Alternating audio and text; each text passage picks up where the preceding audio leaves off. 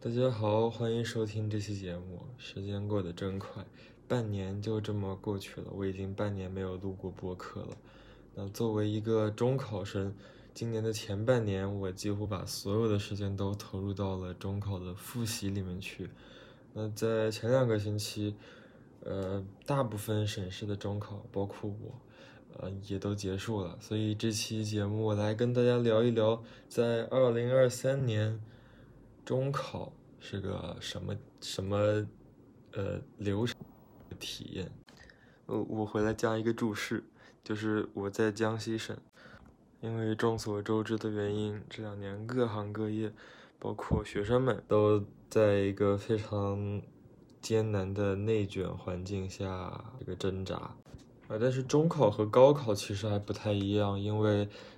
大概一年多以前，教育部开始实行这个双减的政策，也就是课内要减负，课外也要减负。当然，这这样的政策在基层，除了北京、上海这些城市，像我这种小地方，就几乎几乎和没有一样。它对我们带来最大的一个改变就是。中考的题目难度的的确确下降了很多，但是，呃，分数线也上涨得非常夸张。因为这两年的中考其实是五五分流，也就是百分之五十的学生可以上高中，另外百分之五十就大大概就是去，呃，职高或者是去工作。所以，其实和大家。不管是年纪比我大还是年纪比我小的朋友们，应该都不太一样。我们学校和其他绝大部分的学校一样，就是在中考的前两天放假，让大家回家自己复习，也是调整一个状态。然后在中考前的第三天，我们学校组织了一场晚餐，就是。在食堂，但是和平时食堂吃饭不太一样。他们把桌子拼了起来，然后拼成了，呃，分开了几十张，一种比较大的桌子。然后学校出钱请我们吃了一顿饭，现场的气氛就可以想象，它是一一个巨大的婚宴，就是老师和同学们都坐在一起，然后是一个以前很难嗯见到的场景。因为我本人是一个很难很难热闹起来，很难和大家一起在一个很多人很热闹的场景里举杯呐喊的那种性格。我大大部分时间都在观察大家，所以，但是这个晚上还是过得很快乐的。大家有的比较胆子比较大的男生，他们就冲出去买了买了一些啤酒，但是他们不可能喝的很多啊，就是玩一下。所以这个晚上大家过得还是比较快乐的。回去了以后，我们就非常突然的接到通知，就是让我们把所有的东西给收起来，收拾好以后，第二天全部都要带回家。那其实到这个时候，我才终于有了一种，呃，我们要毕业了，然后以后再也不会待在这个地方的感觉。所以这样，这个时候才会开始有一点。有一点伤心，有一点，其实也不是很伤心，就是，呃，不太舍得大家。那第二天其实是一个这个送考和拍毕业照的活动，拍毕业照就非常常规。唯一一个比较特别的地方就是我发现有一个看起来年纪有点大的摄影师，他的手上拿的居然是一台徕卡的。M 十一，呃，一个我从来没有想象过，也从来没有听说过会在毕业照这种这种活动的场景里面用到的相机。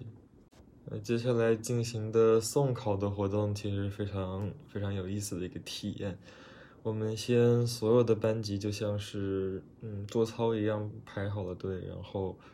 我们学校的中间有一条比较长的路。就是从学校的这一端到那一端，我们学校很小的，所以那条路也不是很长，大概就一百多米。然后那条路上那天铺上了红毯，两边都站满了小学的同学们和初一、初二的同学们，还有老师们。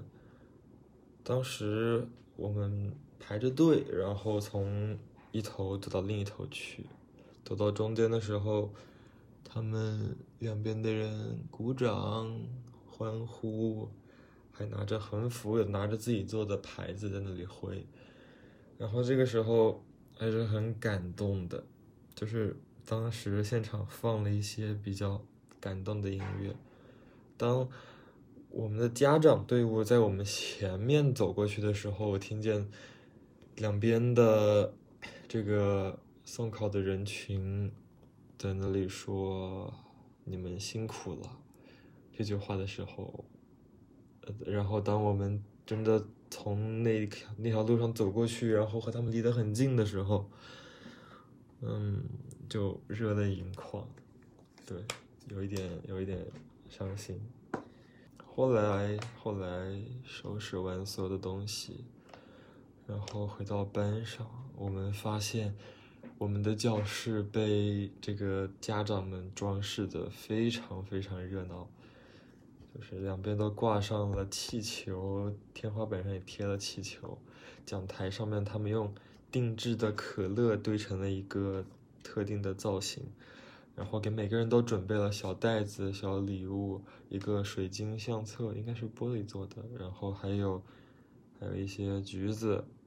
他们甚至在班门口挂上了粽子，然后让每个人进去的时候都跳起来蹦一下，呃，这个。我我对这些活动有一点有一点困惑，就是我不太知道为什么为什么他们的孩子从初中去上高中，会要做一个这么隆重的仪式，然后有这么多这么多布置和装扮。哦，我虽然我不太理解啊，但是有这么一个经历好像也还不错。后来我们就自己回到家，然后其实，在。离中考只有一两天的情况下，我们大家东西都已经复习的差不多了，所以在家里也只有稍微看一看书，稍微看一看托题，然后其实挺轻松的。到了中考的那一天，我们进排队进考场，然后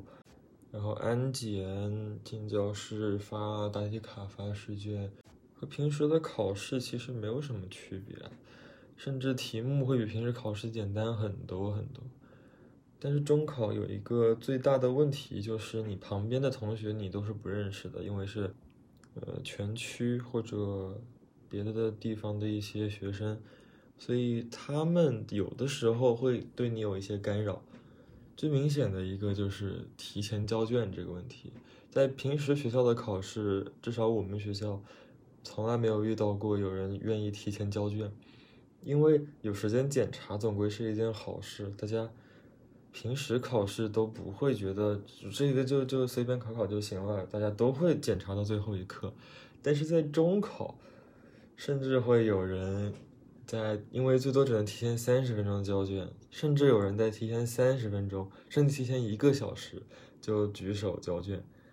提前交卷这个按照规定。考生在考试的时候是不可以发出声音的，他们只能举手，然后老师到他们身边去。但是就有一些人，啊，这个不知道是为了干扰别人，还是他实在是没有这个概念，他会大大声的喊一声：“老师，我要提前交卷。”然后每当这个时候，你要是写的差不多了，那还那没什么影响。但是对于语文啊，呃这些。时间几乎会用到最后一刻的学科来说，我当时在作文还写的不到一半的情况下，因为今天作文有一点难度，对我来说，而且有一个人他举手，然后高喊了一声“老师，我要提前交卷”，这个时候给我吓得不轻，给我心里造成了一些的压力，因为在他喊完了以后，老师当然也会到他身边去，然后跟他讲各种事注意事项，然后当时就。对大家都有一定的干扰。那后来考完以后，我跟同考场的一一个我认识的同学在聊的时候，呃，会发现他其实说他身边有很多同学，他们是根本没有写交白卷。嗯，在中考和高考的这种大型的考试里面，交白卷应该应该不是很少见的事情，因为肯定还是有一部分人，比如说他们保送，他们或者他们是学艺术、学别的专业的，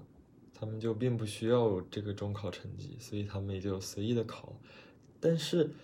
在考场影响别人的这个行为，实在是非常非常的可恶。呃，幸好到最后，虽然现在还没有出成绩，那我还是比较顺利的考完了。我们在中考的那三天里，每一天的考试，在我们进考场的时候，我们学校的这个领导们都站在门口站了一排，然后我们每一个我们学校的同学进去，就跟他们每个人击掌，还是挺有仪式感的。呃，全部考完以后，我会发现，其实中考跟平时考试的区别，无非就是你换了一个教室。那当你在写试卷的时候，其实你不会关注你旁边的东西，所以其实没有多大，没有多大的区别。如果你你没有中考的话，我觉得看听这个播客的人应该应该年纪大部分都比我大。啊，那中考还有一些区别，比如说你进教室之前要安检。你不可以带这个写了字的